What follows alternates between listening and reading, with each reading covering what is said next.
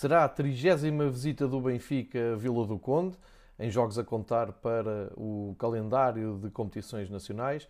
Aqui um grafismo mostra que nas 29 visitas do Benfica a Vila do Conde, 24 foram para o Campeonato Nacional, 4 para a Taça Portugal e 1 para a Taça da Liga. Recordar que a última vez que o Benfica foi a Vila do Conde para a Taça Portugal até acabou eliminado uh, depois de prolongamento. Mas há uma vantagem clara do Benfica nestas 29 visitas, com 18 vitórias uh, e em 11 jogos houve 6 empates e 5 derrotas. Eh, todos nos lembramos das dificuldades que o Benfica teve nos últimos anos em Vila de Conde, nomeadamente na corrida para os últimos títulos, eh, em jogos que foram desbloqueados por Raul Jiménez, que agora brilha no campeonato inglês.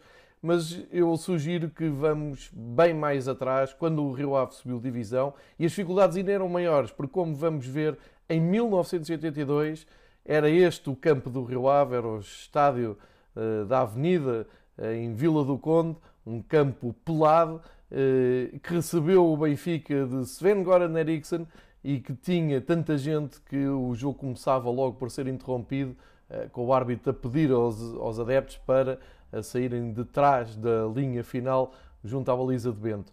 Ora, este é o ano de 1982, como disse. A equipa do Rio Ave era uma equipa treinada por Quinito, tinha na baliza Alfredo, que hoje faz parte da equipa técnica do Boa Vista, eh, e tinha outros craques como Cabumba, tinha Adérito, um grande jogador, Kim, que seria um, um, dos bons jogadores depois do Futebol Clube do Porto, uns anos mais tarde, e tinha o inevitável Bola, que neste resumo vai aparecer uh, ainda com algumas boas oportunidades. Uh, é um resumo que mostra as dificuldades que o Benfica uh, tinha num campo a transbordar, são imagens lindíssimas de Vila do Conde, deste ano de 1982. Um jogo que o Benfica acabou por vencer, mas antes, e como se vê aqui pelas imagens, com bastantes lances de perigo criados pelos vilacondenses. A equipa do Benfica, treinada por Sven Goran Eriksson, jogava com Bentro, Pietra, António Baixo Lopes, o Veloso, Alberto Baixo Lopes, Humberto Coelho, o João Alves, luvas pretas, que aparece aqui na imagem de camisola manga comprida e as suas luvas pretas inseparáveis. Carlos Manuel, Chalana, Nené e Filipovic. E ainda entrou uh, Diamantino. Uh, estas são as imagens da, da, primeira parte que acabámos de ver. E agora, na segunda parte, vamos ver uh, quem desbloqueou o jogo para, para o Benfica. já estamos a, a suspeitar ali com a camisola número 7 eh, de Nené, que costumava ser ele quando os jogos estavam mais equilibrados a aparecer na, na hora certa.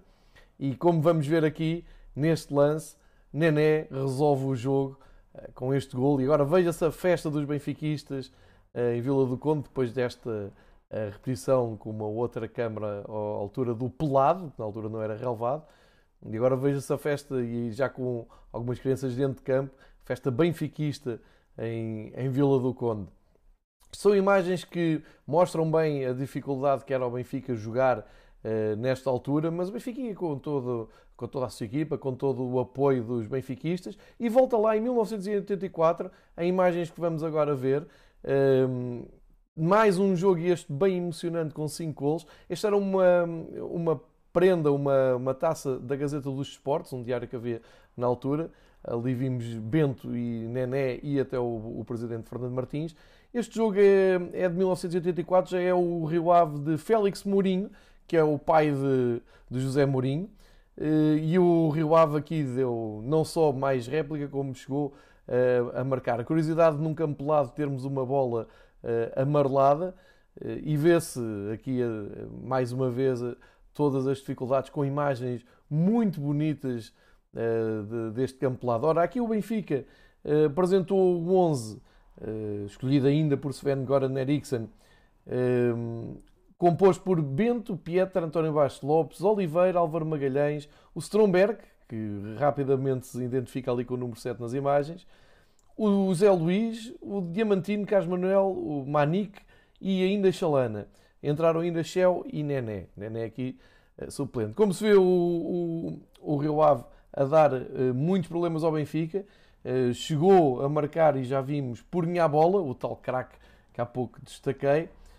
mas vai, vai aqui acontecer um penalti para o Benfica e Chalana marca daquela maneira tão peculiar um, um gol do Benfica, este, neste caso aos, a cerca de 60 minutos de jogo, mas o Rio Ave nunca baixava, nunca baixava um, os braços e esteve ali até ao fim. Aqui Manuel Bento, inconfundível na, na baliza, calças fato de treino por causa uh, do terreno mais áspero. Este foi Pietra, que foi considerado um, um dos melhores em campo.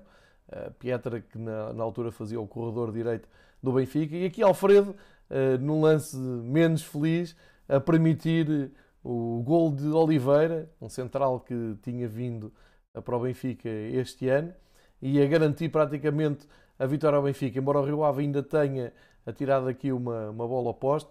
Uh, estas imagens com, com as bancadas completamente cheias e os prédios à volta do campo muito cheios uh, são muitas vezes lembradas, por exemplo, por Álvaro Costa, um, um grande comunicador da, da RTP e da, da Antena 3, uh, eh, que conta muitas vezes que via estes jogos em casa da sua mãe, que tinha o, a casa mesmo colada ao campo. São imagens de um outro futebol, de outros anos. Aqui ao Kim, é o tal jogador que depois fez furor no Braga, no Porto, perdão, eh, a dar aqui ideias de, da dificuldade do Benfica, vendo sempre muito exaltado quando sofria golos. E pronto, uma vitória do Benfica que mostra bem eh, as dificuldades que, que eram jogar neste campo. Hoje em dia as dificuldades são outras, nós temos memória uh, recente de, de, jogos do Benfica em Vila do Conde, mudam é, as condições, o estádio, agora o estádio dos Arcos, e algo vai ser comum, é a entrega do Benfica e o apoio dos benfiquistas no domingo em Vila do